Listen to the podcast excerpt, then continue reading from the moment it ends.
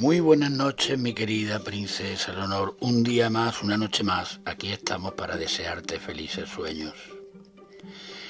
Hoy la historia que te traigo, además de dedicártela como siempre a ti, se la quiero dedicar a la gente mm, que no confía en la justicia. Cuentan, me cuentan que dos nutrias salieron juntas a pescar y consiguieron llevarse un grueso salmón. Como no se pusieron de acuerdo en la manera de repartirse el suculento manjar, se dirigieron a un chacal, que todos sabemos que es una criatura conocida por su egoísmo y traición. Pues loco con la finalidad de que proceda a una justa distribución de la presa. ¿Os atendréis a mi decisión? les preguntó el chacal. Sí, totalmente, asintieron las nutrias.